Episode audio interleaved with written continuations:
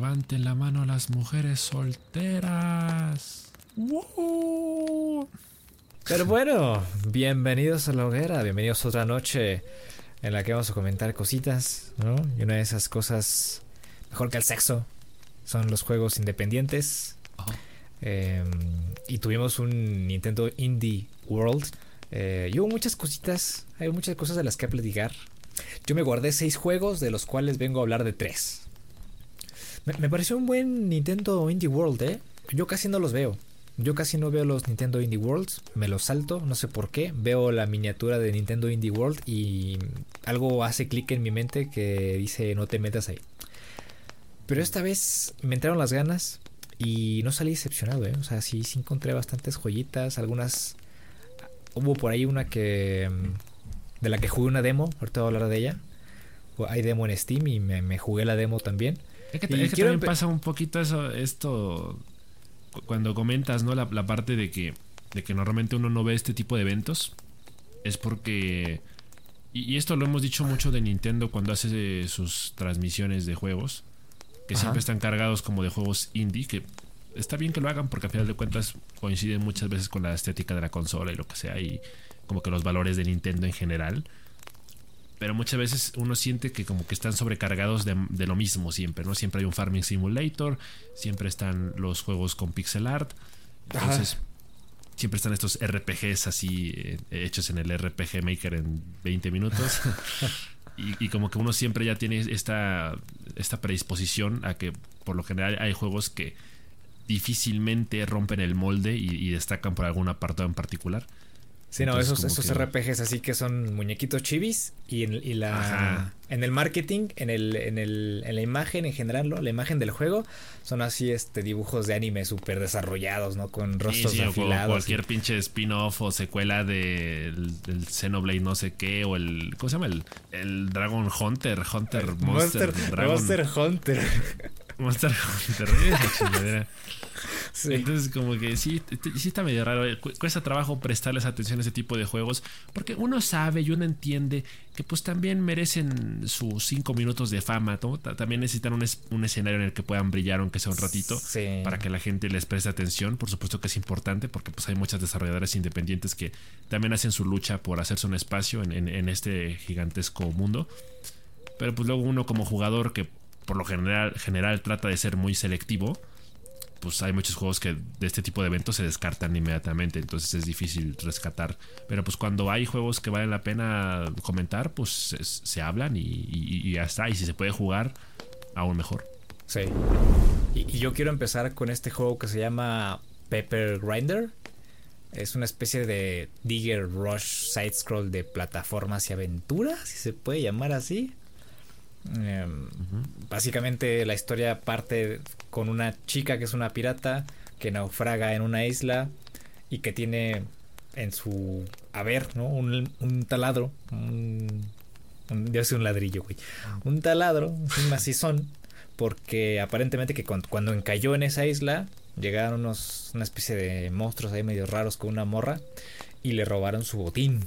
Entonces el, el, plan, el objetivo de este juego es recuperar todo ese botín regado a lo largo de las pantallas y recuperar este pues sus cositas, ¿no? Eh, que, que, le birlaron.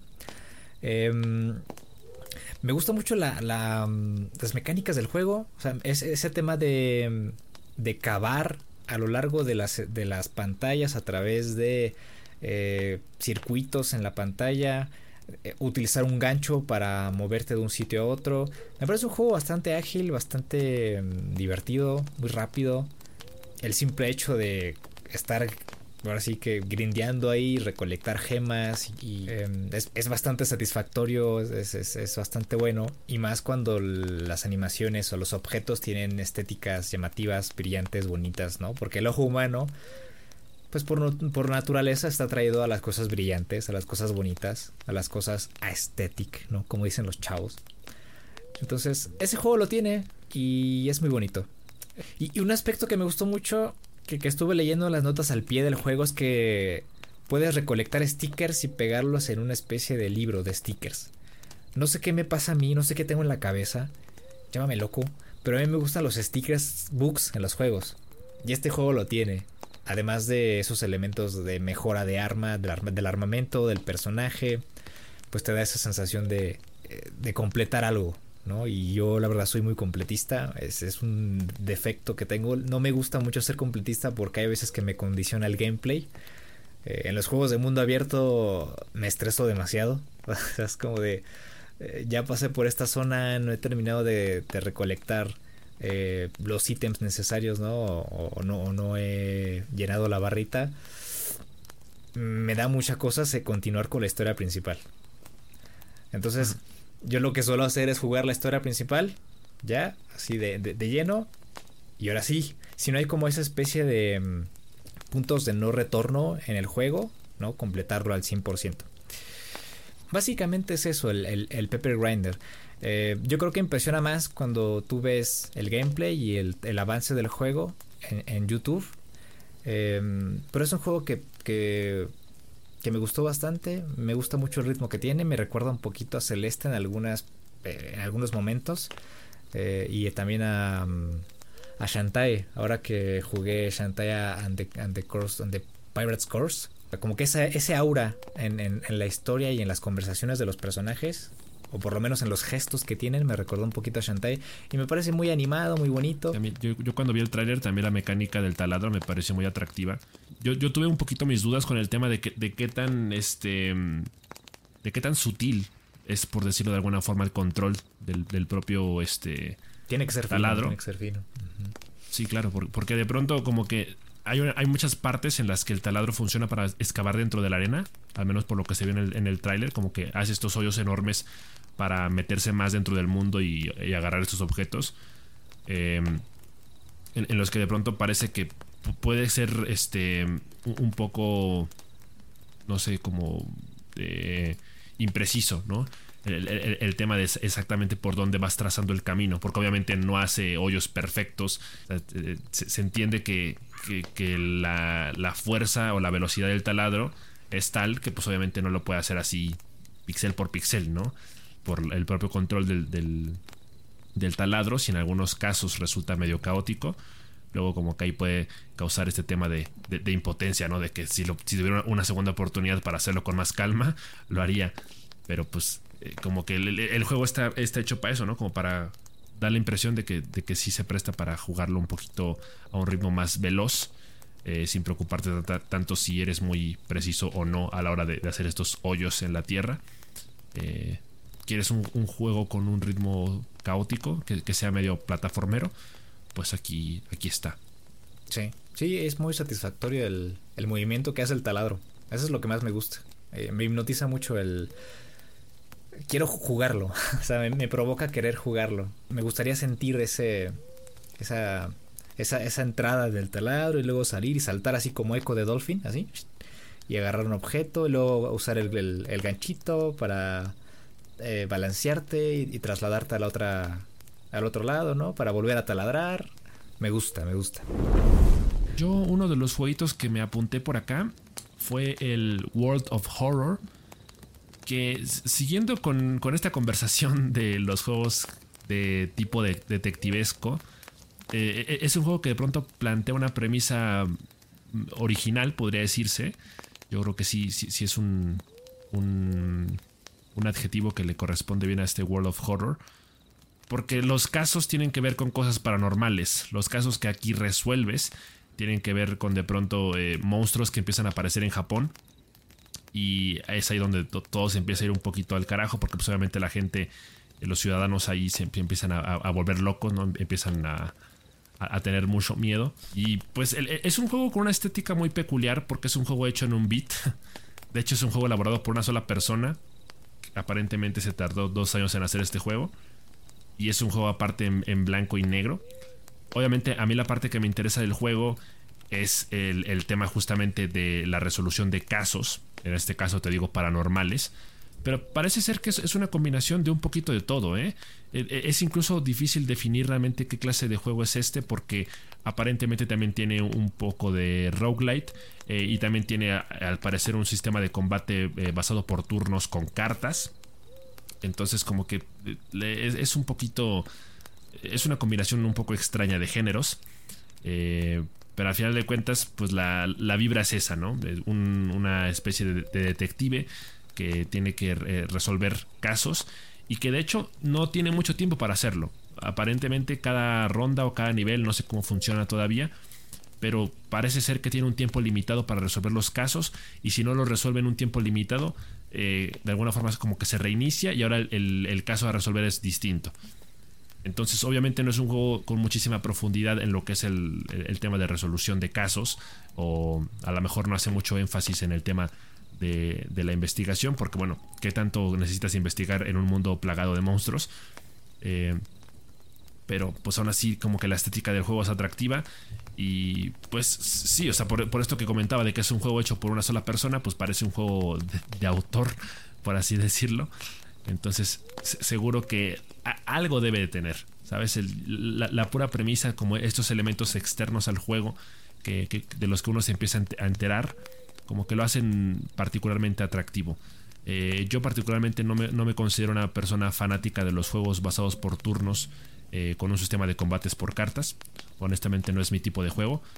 Pero la, estética y el hecho de que esté implícita la parte de resolución de casos ya es algo que me parece atractivo. Entonces, eh, a, simple vista, pues repito, no parece un juego demasiado convencional.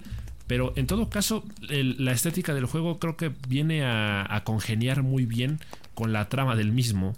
Porque sí parece ser como un juego ambientado en una, época eh, antigua, ¿no?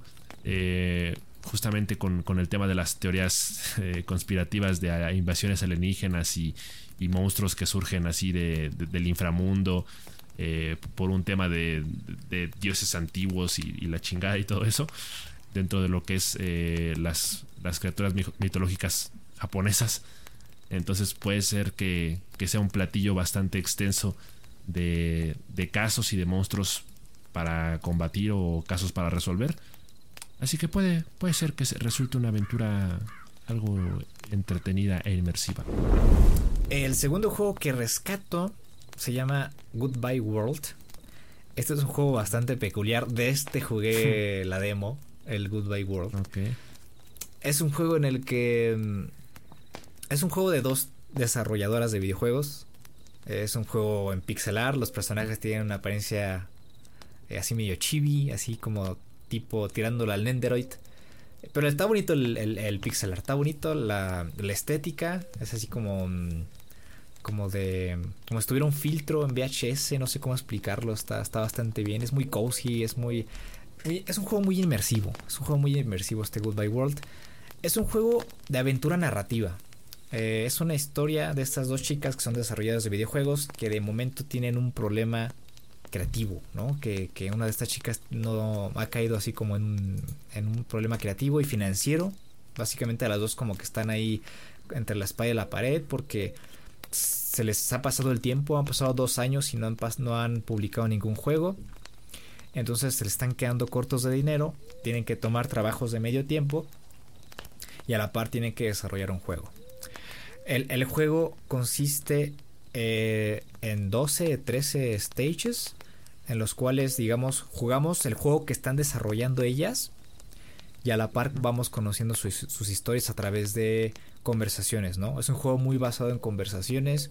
No son cinemáticas, no sé cómo llamarlo en, este caso, ¿no? Porque son personajes moviéndose por un escenario, ¿no? Ya predefinido. Em, pero está bastante bonito. Yo quedé muy hipnotizado por las conversaciones entre los personajes. Te involucra mucho el juego. O sea, sí te, te empuja a que te metas a la historia y conozcas a los personajes. Eh, el pixel art y la animación del pixel art es bastante bueno. Es muy es muy fluida, es muy suave. Eh, incluso como que tiene una apariencia un poquito anime, ¿no? En, eh, los gestos de los personajes, ¿no? Cuando bostezan, cuando hablan, cuando se sorprenden. Eh, es un juego bastante bien hecho en el apartado artístico. y es simple, pero es bastante bueno. Porque también em, a la par que vas jugando este juego que están desarrollando ellas, digamos como que el juego de alguna forma representa su situación actual. ¿no? Por ejemplo, eh, en el último capítulo de la demo, que son tres nada más, te muestran que esta chica, que es la programadora, no recuerdo cómo se llamaba, renuncia a uno de sus trabajos eh, porque ella no es mucho de trabajar, de trabajar, o sea, los trabajos no le, no le embonan. O sea, ella trabaja como, en, como dependiente en una tienda y no le embona el trabajo, no le gusta, eh, se enoja con su jefe y renuncia, ¿no? Y ya es como que común de ella renunciar a los trabajos. no dura en los trabajos, mientras que su compañera sí. Pero para, para sobrevivir, pues ellos ambas tienen que trabajar porque están trabajando empleados de medio tiempo. Entonces, en ese capítulo, cuando juegas eh, ese segmento del juego que están desarrollando, se refleja la, situación en, ese jueguito. El jueguito es, básicamente de un personaje que rompe bloques y esos bloques que rompe los puede reutilizar para colocarlos en el mapa y superar los obstáculos. ¿no? Es, es como un... Imagínense, imagínense un juego con bloques de Mario, eh, indestructibles, y bloques que sí se pueden romper. Entonces el personaje, el objetivo de ese personaje es encontrar una llave y una cerradura. Ya que tienes la llave y la cerradura, terminas el nivel y pasas al siguiente. Entonces, en ese nivel en particular, en ese stage número 3, el personaje está a oscuras y solamente aparece un halo de luz a su alrededor. Como que ahí está plasmando un poquito la incertidumbre, ¿no? del personaje. Porque está en una encrucijada, ¿no? Porque no puede trabajar, no socialmente le cuesta eh, entablar conversaciones con las personas y le cuesta trabajar, no puede con esa presión. Entonces esa es la incertidumbre representada en el juego. Y aparte las dificultades, porque en, esta, en este nivel número 3 la llave está a tomar por su cola em, del otro extremo del mapa, cosa que no había pasado antes en los, en los dos niveles eh, previos y la cerradura está igual hasta el otro lado. Entonces, eh, ahí están las divisiones, ¿no? De los pensamientos, ¿no? Es, más o menos lo que yo interpreté, ¿no? Así como de, de, quiero esto, pero mis opciones están hasta acá, ¿no? Eh, esto es lo que tengo para, para poder superar mi problema, pero es, es complicado, es jodido. A la par que vamos avanzando en el juego, vamos avanzando en su historia como desarrolladores de videojuegos. Su objetivo es obtener un publisher eh, y que les publique su juego. Obviamente pues tienen problemas creativos y tienen que solucionarlos. Tienen problemas financieros, tienen que solucionarlos. Y está bastante bien para visibilizar también que ser desarrollador de videojuegos es jodido, es, es duro. Es, son historias que no, que no vemos comúnmente en los videojuegos, ¿no? O sea, es, irónico que no veamos historias sobre desarrolladores de videojuegos eh, en los videojuegos no es un tema que se suele evidenciar mucho, no, está muy visibilizado el, conflicto, porque de pronto uno escucha historias, ¿no? De, de desarrolladores de videojuegos independientes que se rompieron el lomo durante años para sacar su juego, pero es, raro transmitir algo así a un videojuego y qué mejor con la experiencia de jugar el videojuego que estaban desarrollando a la par. Entonces es un juego como autorreferencial es casi casi como romper la cuarta pared desde el principio. Y, esa es la. Yo creo que ese es lo llamativo del juego. O sea, la, premisa es algo que pocas veces se ve. Y, cómo transmitir ese sentimiento para que la gente de alguna forma se sensibilice con la frustración que, que, deriva en, en, todo ese proceso. Y también lo representan con las mecánicas del juego. Como al principio tienen problemas, los controles del juego son raros. Saltas con escape. Eh, rompes los bloques con Z y los y abres, abres el menú de colocación con X y con Z los vuelves a colocar. Entonces, yo espero, bueno, yo pienso que conforme vaya avanzando la historia, los controles van a ser más este más intuitivos, ¿no? Porque como que supone que están aclarando sus ideas y están como que avanzando en, el buen camino, ¿no? Del desarrollo del videojuego, no sé. Pero bueno, eso ya es, es son ideas mías. Y fíjate, yo me apunté a un juego que de pronto es ligeramente parecido en, el tema de que eh, está centrado mucho en las relaciones de los personajes y como que también tiene este tema de, las adversidades emocionales, em, que es este A Space for the Unbound, que e, e, es, un juego medio raro porque de pronto también es como una especie de aventura gráfica parece que es más narrativa que nada, no, no, no parece ser un juego centrado mucho en sus propias mecánicas, sino en las relaciones de sus personajes y en los diálogos de los mismos y en las escenas que vas presenciando para que de alguna forma estos personajes también se desarrollen.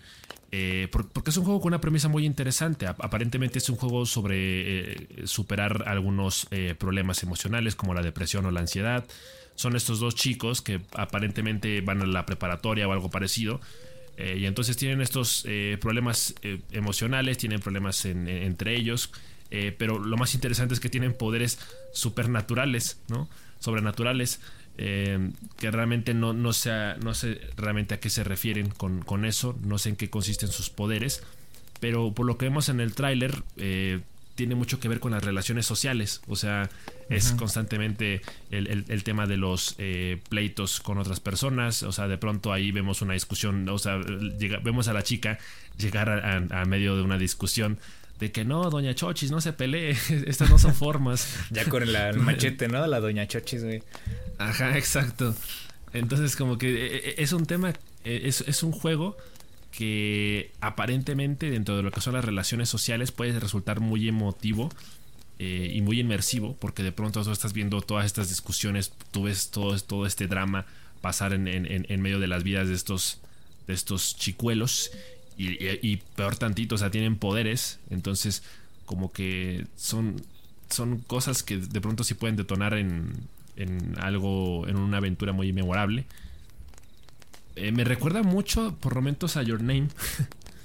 Eh, la, pura premisa del juego, los protagonistas. De hecho, en el trailer, en uno de los ajá, en uno de los trailers se alcanza a apreciar eh, como que un cielo estrellado en el que de pronto está bajando como una especie de, cometa, tal Your Name. y ya desde ahí dices, no, pues es la misma fórmula, ¿no?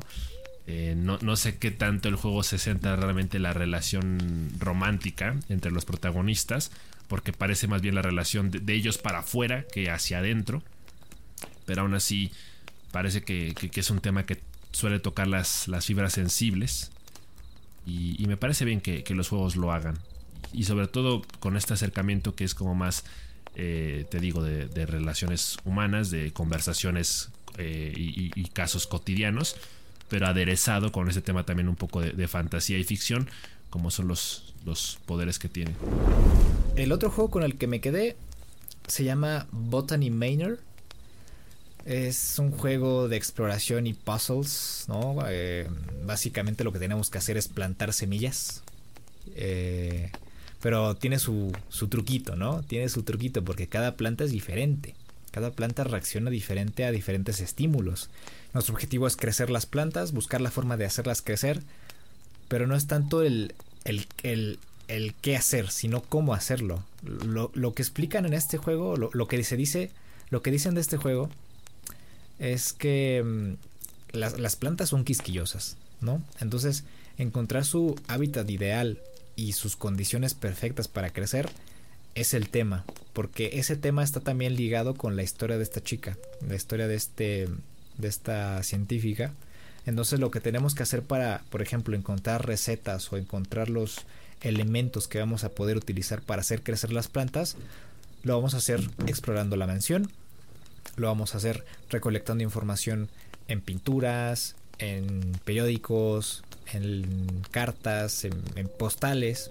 Entonces hay que prestar atención a todo en el juego. Entonces eso te incentiva mucho a explorar esta mansión y los jardines que rodean esta mansión. El juego visualmente es bastante atractivo, es muy simplista, o sea, es un 3D bastante simple, pero bien redondeado, bonito. La historia se desarrolla en el siglo XIX. Esta mansión es muy del siglo XIX, ¿no? O sea, tiene mucha firuleta, ¿no? La fachada. Está bastante adornado, bastante bonito. Y pues sí, vamos a explorar la cocina, vamos a explorar cuarto por cuarto, vamos a encontrar como te decía, objetos. Por ahí muestran una planta que tienes que ponerla abajo de un sartén.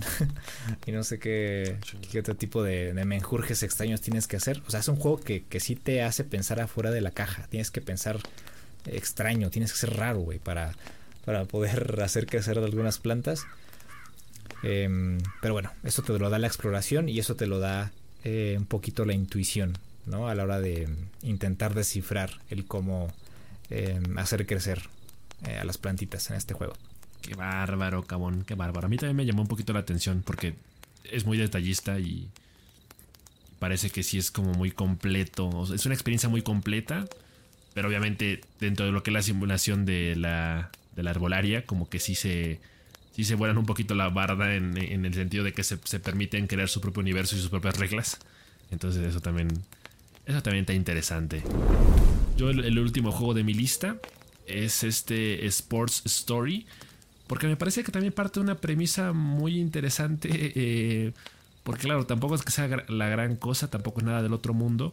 Pero sí me parece muy, innovador, muy innovador el concepto de un RPG de deportes. O sea, normalmente cuando tienes un juego de deportes, pues el juego está centrado en el deporte en sí. Es, raro que tengas un juego que, funcione eh, como en, un mundo de aventura, en donde exploras y experimentas y, conoces personas y, e interactúas y vas sumando habilidades. Y existe entonces este Sports Story que aparentemente es secuela de un juego llamado Tennis Story, que también es un RPG enfocado en el golf. Digo, ah, perdón, eh, el juego es Golf Story. perdón. El golf, güey. Sí, sí, tienes razón. Es, que no, de hecho en el segundo juego, en este Sport Story, ahí es donde la cosa se pone un poquito caótica. El primero, corrijo, es Golf Story, que es un RPG centrado en el golf. Ah, ok. Eh, y esta secuela pues es, eh, ahora sí que ya es una diversificación de, los deportes, pero lo raro es que los combinan, o sea, podemos ver en el tráiler que de pronto es muy caótico el gameplay, porque son deportes inventados, por así decirlo. O sea, eh, de pronto tenemos un partido de tenis en el que uno remata con la raqueta y el otro le contesta con un bate de béisbol, pero la pelota de pronto entra hacia una portería de fútbol. Entonces, e, e, es medio raro ahí el, concepto porque no parece que profundicen mucho en el tema de los deportes. De nueva cuenta estamos en un juego que crea su propio entorno, sus propias reglas, pero al final de cuentas estamos hablando de un RPG. O sea, hablamos de un estudiante al parecer que está en una academia de deportes, en el que obviamente, pues como todo RPG, tiene que ir progresando, tiene que ir este, subiendo de nivel y descubriendo nuevas habilidades. Eh, y, y, estas habilidades las irá desarrollando conforme, supongo yo, juegue los distintos deportes, ¿no? Supongo que aspira a ser un gran atleta o algo parecido. Aquí, aquí, es interesante la premisa porque pues no te, no te dicen exactamente a qué deporte se quiere dedicar completamente, ¿no? Como en el Golf Story, que ahí sí estaba muy bien definido, ¿no? Eh, pero aquí es, es, más, es más desgorre, ¿no? Eh, obviamente el juego, dentro de su parte RPG, pues tiene mucho este tema de, exploración y otros minijuegos que no necesariamente tienen que ver con deportes, que lo hacen yo creo que muy completo. Eh, de, hecho, ahí mismo decía, ¿no? Que eh, algunos minijuegos dentro de este Sports Story no tienen nada que ver con deportes y eso es lo que de pronto le agrega variedad, ¿no? Para que no todo siempre se sienta lo mismo. Y además el, hecho de que están combinando muchas disciplinas al mismo tiempo, eh, pues es, lo interesante, ¿no?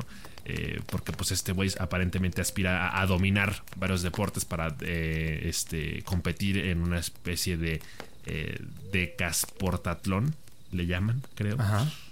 Eh, y entonces, pues es un juego que de pronto también tiene como mazmorras. No todo tiene que ver necesariamente con deportes, pero a final de cuentas eso, eso pasa como en segundo plano. Eso es lo que sabes que es a lo que se, se, dirige el juego. Y, por eso me parece que es una combinación un poco rara, ¿no? Porque le quitas el elemento de los deportes y es un, un RPG cualquiera, pero de pronto se lo sumas, le agregas todo este trasfondo de, del deportista que aspira a ser eh, un, maestro de los deportes y ahí es donde de pronto la historia como que eh, tiene su, su, sello de, de autenticidad. Ahí es donde siento que esta, es la parte que, que, hace que destaque este Sports Story y obviamente acompañado de un muy bonito eh, pixel art, claro que sí. Yo me, yo me apunto, yo me sumo a la causa. Sí, es un juego muy de chile y de dulce. O sea, hasta tiene una parte en la que en la que hay una zona de sigilo a lo tipo Metal Gear Solid. Eh, ahí, es donde dije, ¿qué? O sea, es un juego de deportes y llega un momento en el que tienes que infiltrarte en una base militar o algo así. Está, está bastante extraño. Pero yo creo que esa es la parte atractiva del juego, ¿no? Que es extraño el juego. O sea, que es, que es, que es medio rarito. Pero parece que la parte de los deportes la tiene bien, bien finita. Y, y supongo que eso es lo que importa, ¿no? Que igual por ahí aparece un barco ferrocarril. aparece un barco ferrocarril y cosas, ese tipo de cosas así medio, medio fumadas.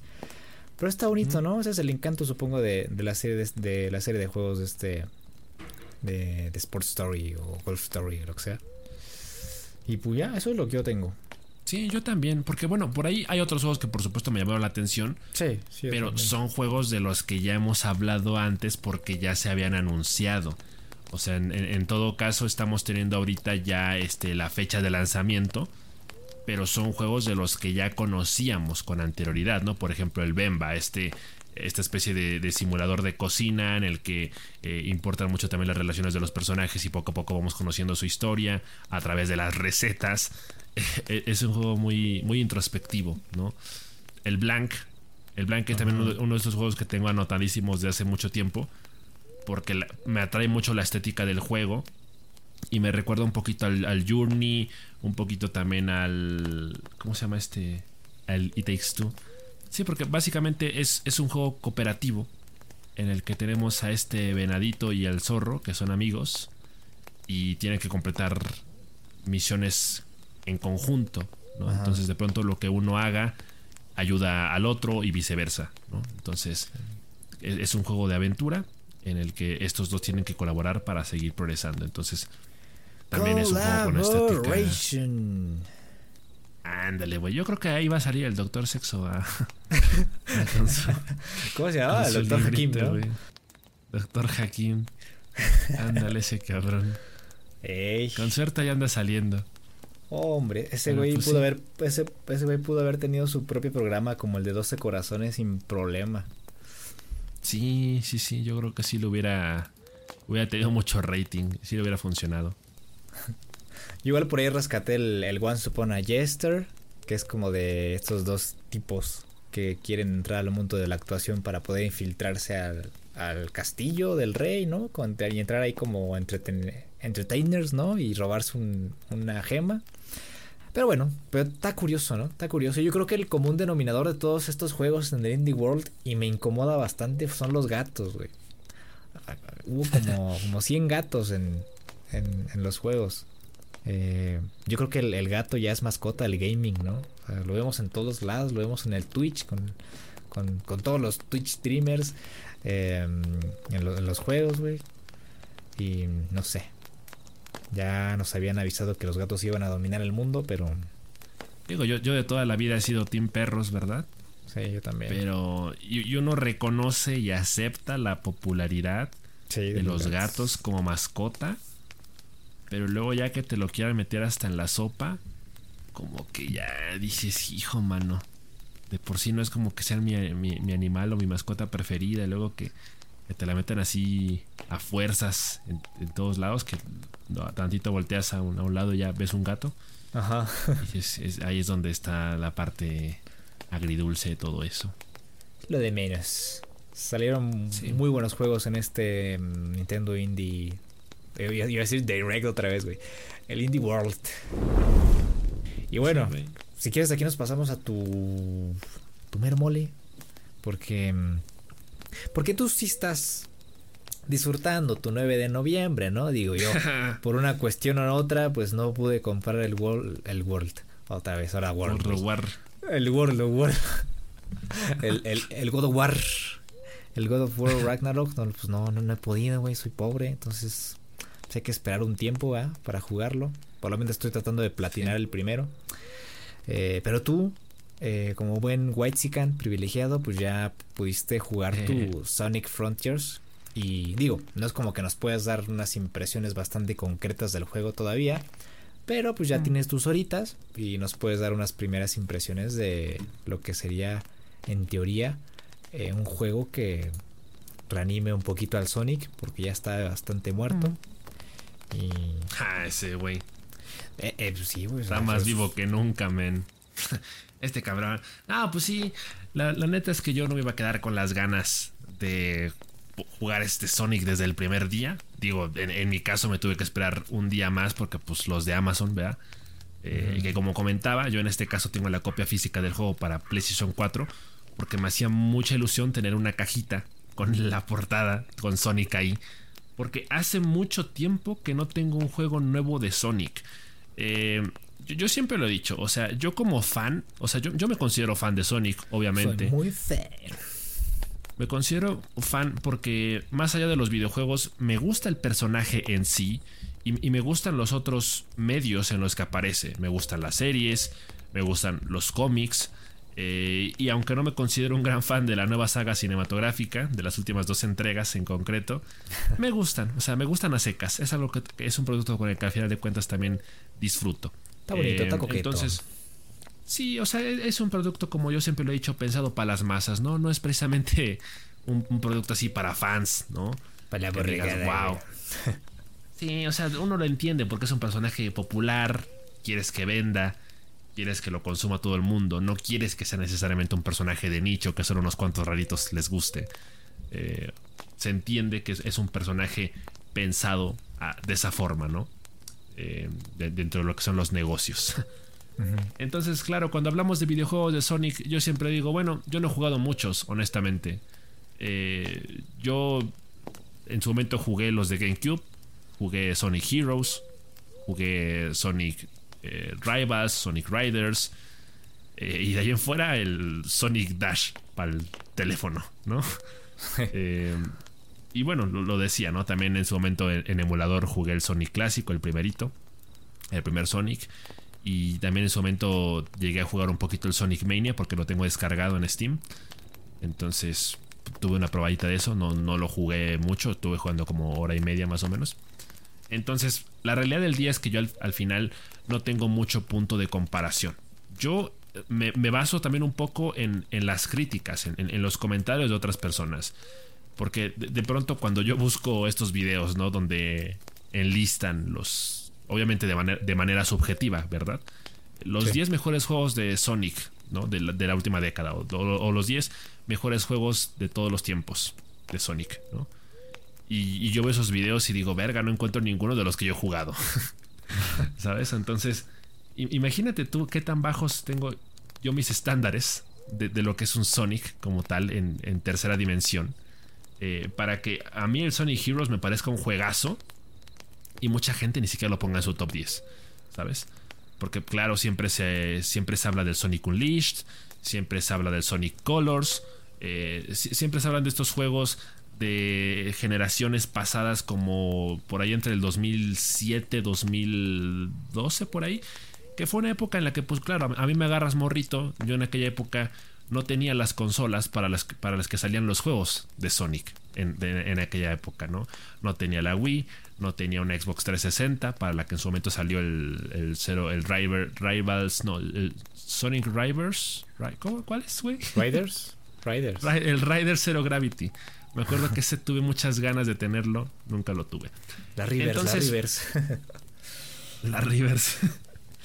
Entonces, pues, ¿qué, es lo que la gente suele decir? ¿no? Que eh, a Sonic o a Sega en particular le ha costado el mundo entero hacer un juego de Sonic en 3D que funcione. Porque cada juego que, han que ha salido de Sonic ha sido un completo catástrofe en la última década los juegos que han salido del erizo la verdad es que han dejado mucho que desear.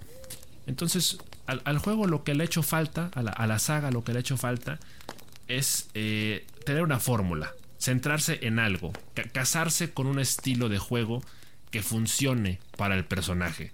Porque se han probado muchos estilos, se han probado muchos géneros y finalmente se animaron a hacer un juego en mundo abierto que permite de cierta forma explotar al máximo la principal habilidad de Sonic y que es la razón por la que la gente lo quiere, ¿no? Que es veloz.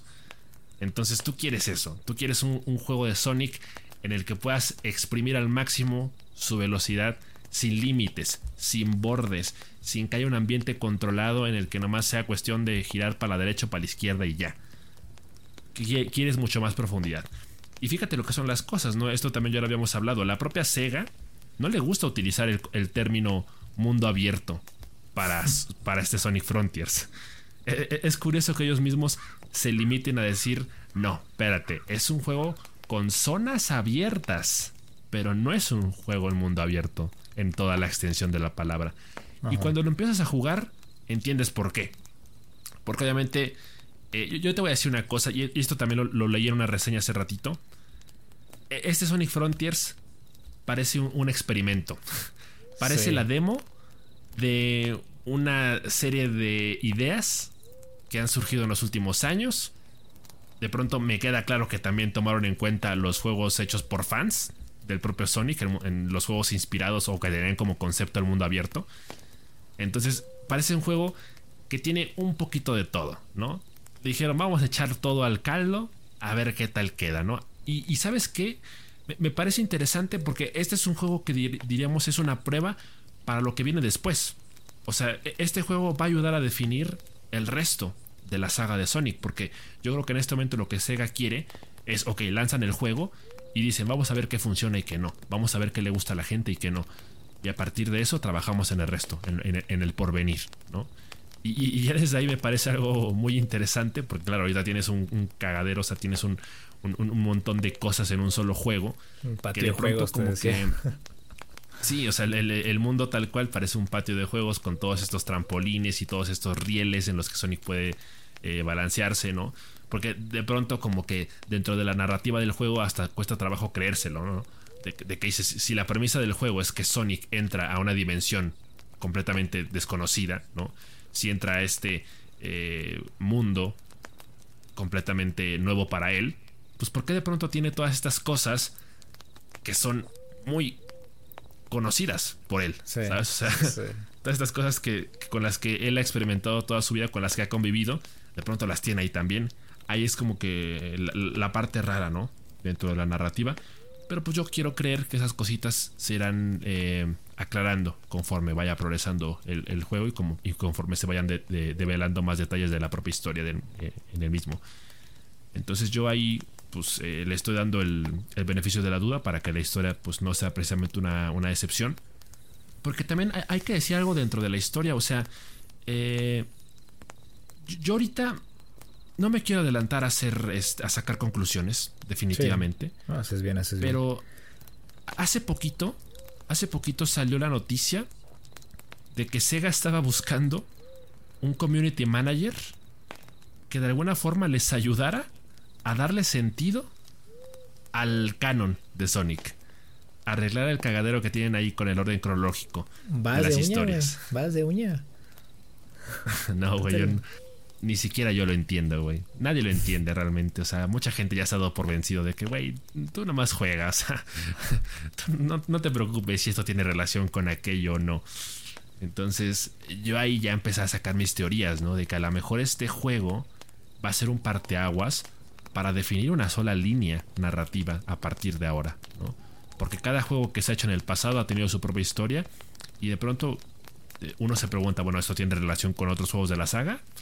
Y la respuesta la mayor parte del tiempo es no sé. ¿Sabes? No sé a secas. A lo mejor este juego eh, y, Sega para el futuro piense, ok, vamos a agarrar una fórmula que funcione para Sonic y vamos a asegurarnos también de una vez que la historia finalmente se encamine por algo que tenga sentido y que sea pues conveniente, ¿no? Para el propio personaje. Porque de pronto yo, yo, yo noté algo, ¿no?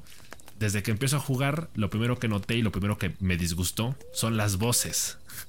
Eh, para empezar, la voz de Sonic en este videojuego es de un señor. O sea, es, tiene una voz madura. El Sonic cuarentón. Ajá, ya no es el adolescente cool de 16 años al que le vale verga todo y que va diciendo, jaja, huevo, soy la no polla. Se masturben. No, no, se masturben, exacto. Ya no, ya, por momentos ya no parece que tengamos ese Sonic. Y ahí es donde yo pregunto, ¿esto significa algo? O sea, ¿fue un error de casteo sencillamente? ¿O hay algo detrás de la voz de Sonic? El hecho de que se escuche más maduro, porque también hasta el propio Tails se escucha más maduro ya no es un niño de 8 años, como se supone que es dentro del canon de Sonic. Eh, y entonces ahí es donde te, empiezas a preguntar, ¿no? Dices, a, lo mejor esto va encaminado hacia otra cosa y esto es el parteaguas del porvenir. Entonces, pues es ahí donde yo ya empiezo a hacer mis conjeturas, pero por eso digo, no me quiero adelantar a, pensar nada.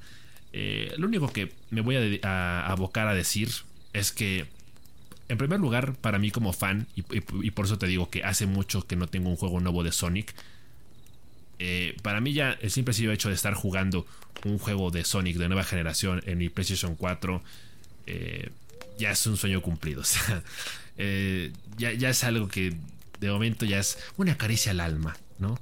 Entonces, e, e, empezar a jugar, empezar a utilizar al personaje, empezar a correr por ahí, es satisfactorio.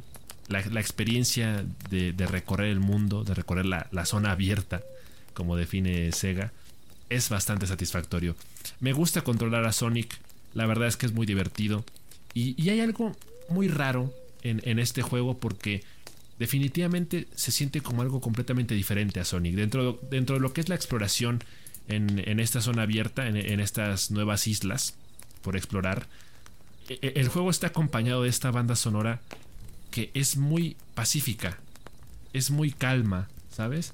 Y, y, es algo que de pronto choca mucho con lo que es el personaje, pero me parece que le viene como anillo al dedo. O sea, el juego es realmente acogedor.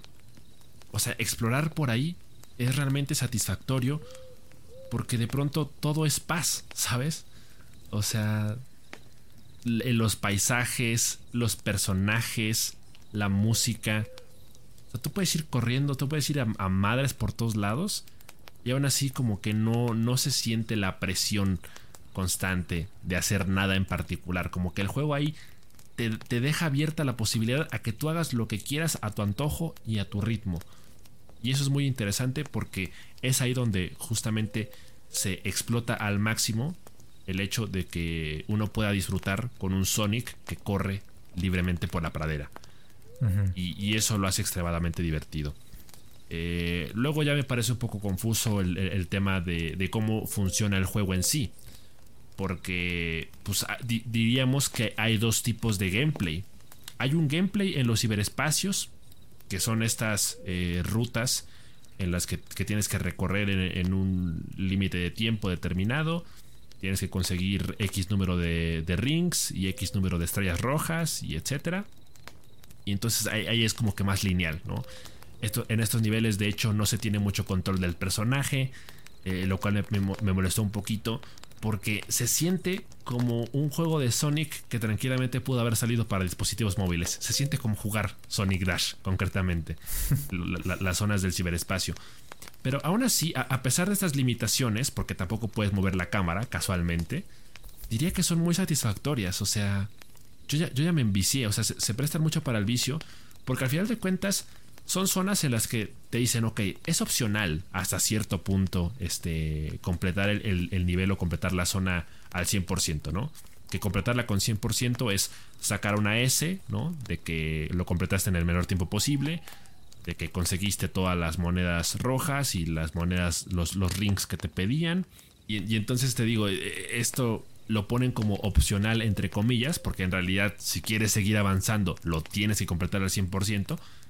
Pero lo que te dicen es, no te lo tienes que pasar todo ahorita. O sea, ahorita métete al portal, explora el mundo, pásatelo, te lo puedes pasar las veces que tú quieras, puedes repetir el nivel las veces que quieras. Y...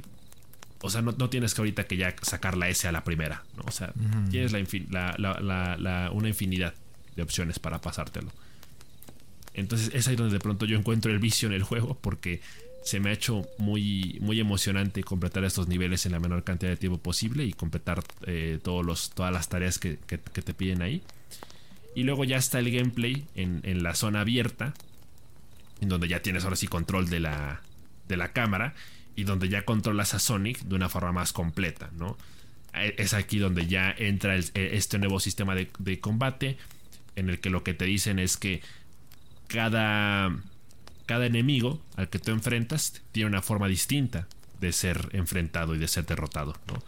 Entonces tú, tienes que aprender a, identificar eso, ¿no? Por eso hablaban el tema de, los estilos de combate, porque no a todos los enfrentas de la misma manera. A uno, a uno le funcionan los, los ataques básicos de Sonic, a otros les tienes que hacer ataques a larga distancia, o a otros sencillamente le tienes que hacer el, el dash este, que haces el, circulito este en, en el suelo que crea una ventisca que los eleva.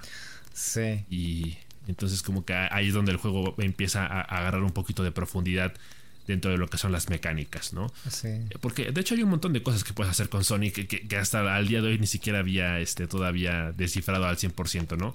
No sabía que el personaje, por ejemplo, podía esquivar los ataques como tal.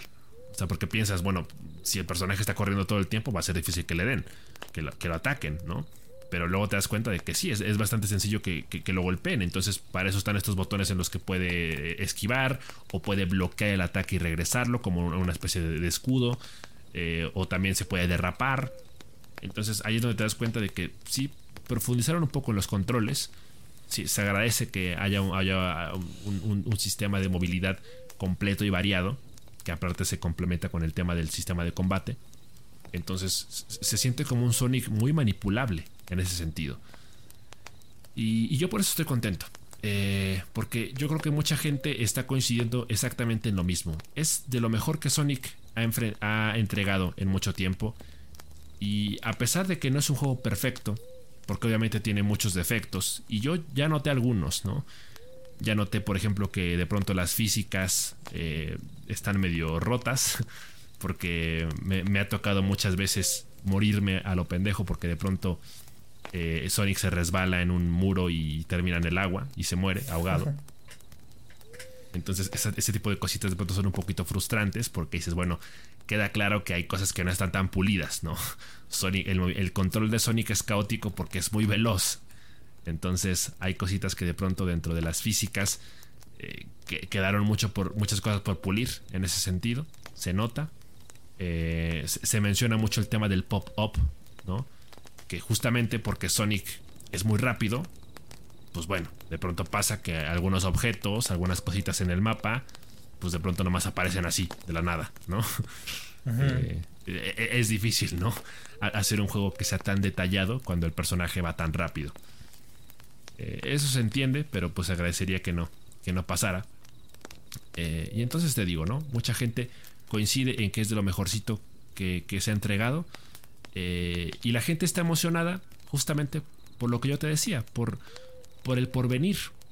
Porque ya se hizo esto que ya mostró un, camino más convincente, ¿no? Eh, y pues ahora a esperar por, el, por los juegos que se sigan a partir de esta fórmula en el que eh, ahora entremos en un, en un, en un en un sistema en el que se descarte lo malo y se rescate lo bueno.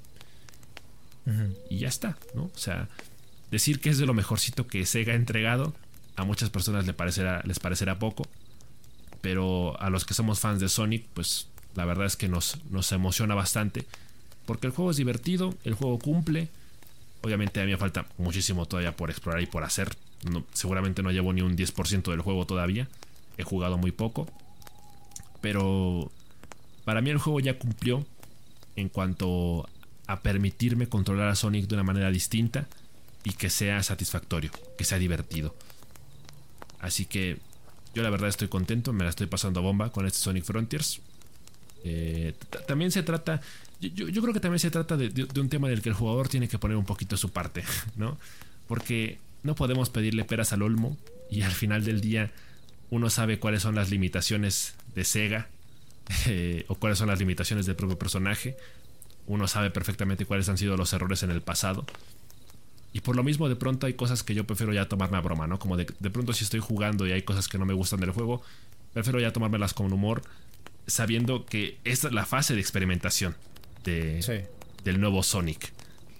Entonces yo por eso tampoco soy demasiado crítico con el juego, porque yo quiero rescatar lo bueno, quiero quedarme con lo bueno y, quiero... Eh, yo, quiero sumarme a, ese hype colectivo y, quiero ser de los que mantengan la esperanza de que esto sea el inicio de una nueva era en los juegos de Sonic. Arriba la esperanza, abuelita. más adelante ya nos vas a decir con más certeza cuál es tu conclusión alrededor de este juego. Em, pero sí es positivo, o sea, el panorama es positivo. Obviamente tiene sus cosas. Eh, visualmente eh, está medio raro el juego. A mí me parece un desastre la vegetación. Pero mm, pero tiene sus cosas, ¿no? Tiene sus cositas. Eh, y tú como, como, fan de, del personaje, pues pudiste experimentar esos, esos, cambios, esas cosas que hacen que el personaje se sienta diferente y que tenga una especie de, de glow up, ¿no? Que, el personaje necesitaba ya desde hace varios años.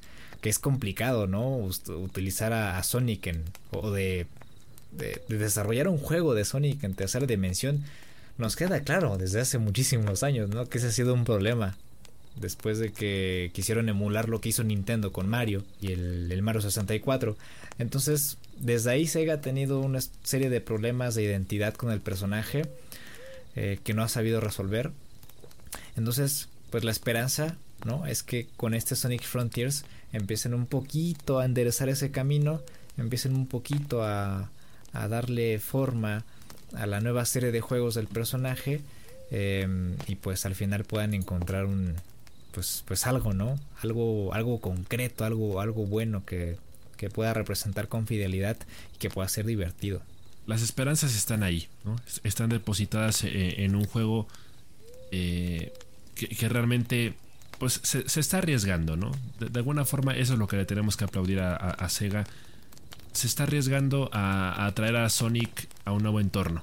Que al final de cuentas era algo de esperarse, porque pues muchos otros juegos, otras franquicias también lo han hecho. E, e, este es el paso, ¿no? A, seguir en, muchos casos dentro de lo que son los, los single player, los juegos de un solo jugador, ¿no? Los mundos abiertos, los mundos abiertos. Eh, Sonic se está adaptando a eso. y por lo mismo con todas las referencias, ¿no? Con todo lo que otras desarrolladoras, otras desarrolladoras hacen, eh, de pronto también parece que quieren profundizar más en, el tema del desarrollo de los personajes.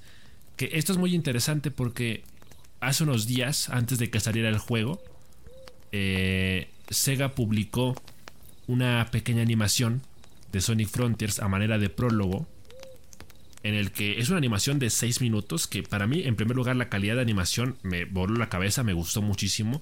Me parece que le queda perfecto a, los personajes de Sonic en, sí.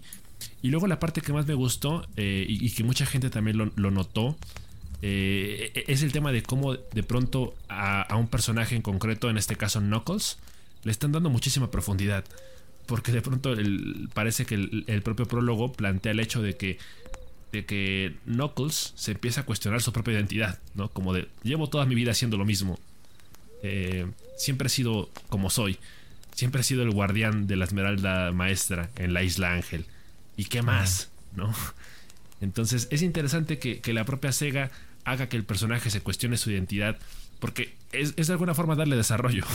¿Sabes? Finalmente los personajes están teniendo su desarrollo porque, pues, obviamente ya es una franquicia un poco vieja. O sea, ya tiene más de 25 años. Los personajes, de alguna forma, no pueden ser siempre los mismos. Porque al final de cuentas es una, fórmula cambiante. No es como Mario Bros. O sea, porque siempre se ha comparado a Sonic con Mario, ¿no? Y dices, bueno, son sagas completamente distintas porque se nota que Mario Bros. está centrado en una sola cosa, a pesar de que tiene muchas sagas distintas dentro de muchos estilos de juego, ¿no? Muchos, muchos géneros. Y luego Sonic es como más conflictivo porque eh, el propio personaje, pues parte del concepto de que tiene todo un, mundo, ¿no? Lleno de personajes, eh, con, esta historia que, transcurre y, que se cuenta a, lo largo, a lo largo de películas, series y cómics. Entonces, los videojuegos también tienen que prestar atención a esa parte, o sea, no solo es reiniciar la historia y poner siempre el mismo villano, no solo es el hecho de, siempre estar en, los mismos entornos. O, no es el hecho tan solo de, que siempre sea una historia diferente, ¿no? Sino que tiene que haber un rumbo. De alguna forma tiene que haber un rumbo, tiene que haber un camino a seguir en el que los personajes se desarrollen y, tengan mayor profundidad. Entonces, ya desde el prólogo que sacaron hace unos días, y aparentemente por la, por la narrativa de este, de este nuevo juego en general, parece que, que hacia, allá, hacia allá está encaminada un poquito la cosa, ¿no? Y que los personajes finalmente tengan un poquito más de profundidad y se desarrollen y, no sea solo como que, ok, este juego es punto y aparte y en cuanto termine el siguiente se reinicia todo, ¿no? Creo que eso también es algo que, es positivo dentro de la franquicia, porque eso, eso, es algo que también la gente pide de cierta forma, ¿no?